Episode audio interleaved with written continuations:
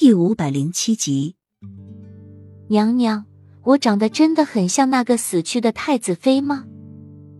红袖一直都不知道，在这个世上竟有一个和她长得想像的人。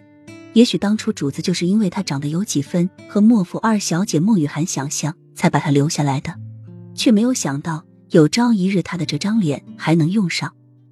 又没望着红袖说话的语气，虽然这两个人很相像。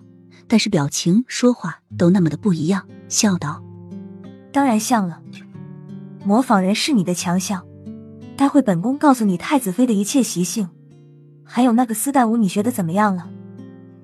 红袖点点头，说到丝带舞，他的确有一点烦忧。那个丝带舞是谁变的？舞姿是美，也让人惊艳，但是就是有点难。又梅轻轻一笑。那丝带舞可是死去的太子妃在王妃评选中跳的，因为这个舞蹈夺了魁，被封为夫人。这个舞蹈你一定要好好的学，我们的希望全部都在你身上了。又梅嘴角勾起邪笑，与她清纯的面容极不相符，这样看上去反倒有一丝邪恶。我知道了，我会好好的学的。皇上虽然原谅了他。但是他现在不会再像以前那么风光，集万千宠爱于一身，也不会再得到皇上的信任了。相反，要找个人替代他，皇上的心中却只能容下两人，一个是他，一个就是死去的太子妃。皇上知道太子妃是含孕而死，自然对太子妃是心有愧疚。如果此时皇上见到和太子妃长得有几分相像的人，并且还跳太子妃曾经跳过的丝带舞，皇上肯定会动心的。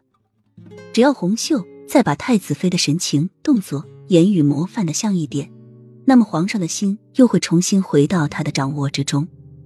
砒霜是一种剧毒，只要吃进去一点就会毙命。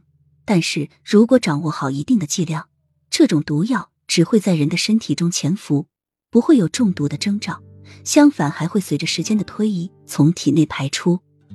洛英端着一杯茶走到书房。看着正在埋头背书的小溪，犹豫了好久，才推门进去。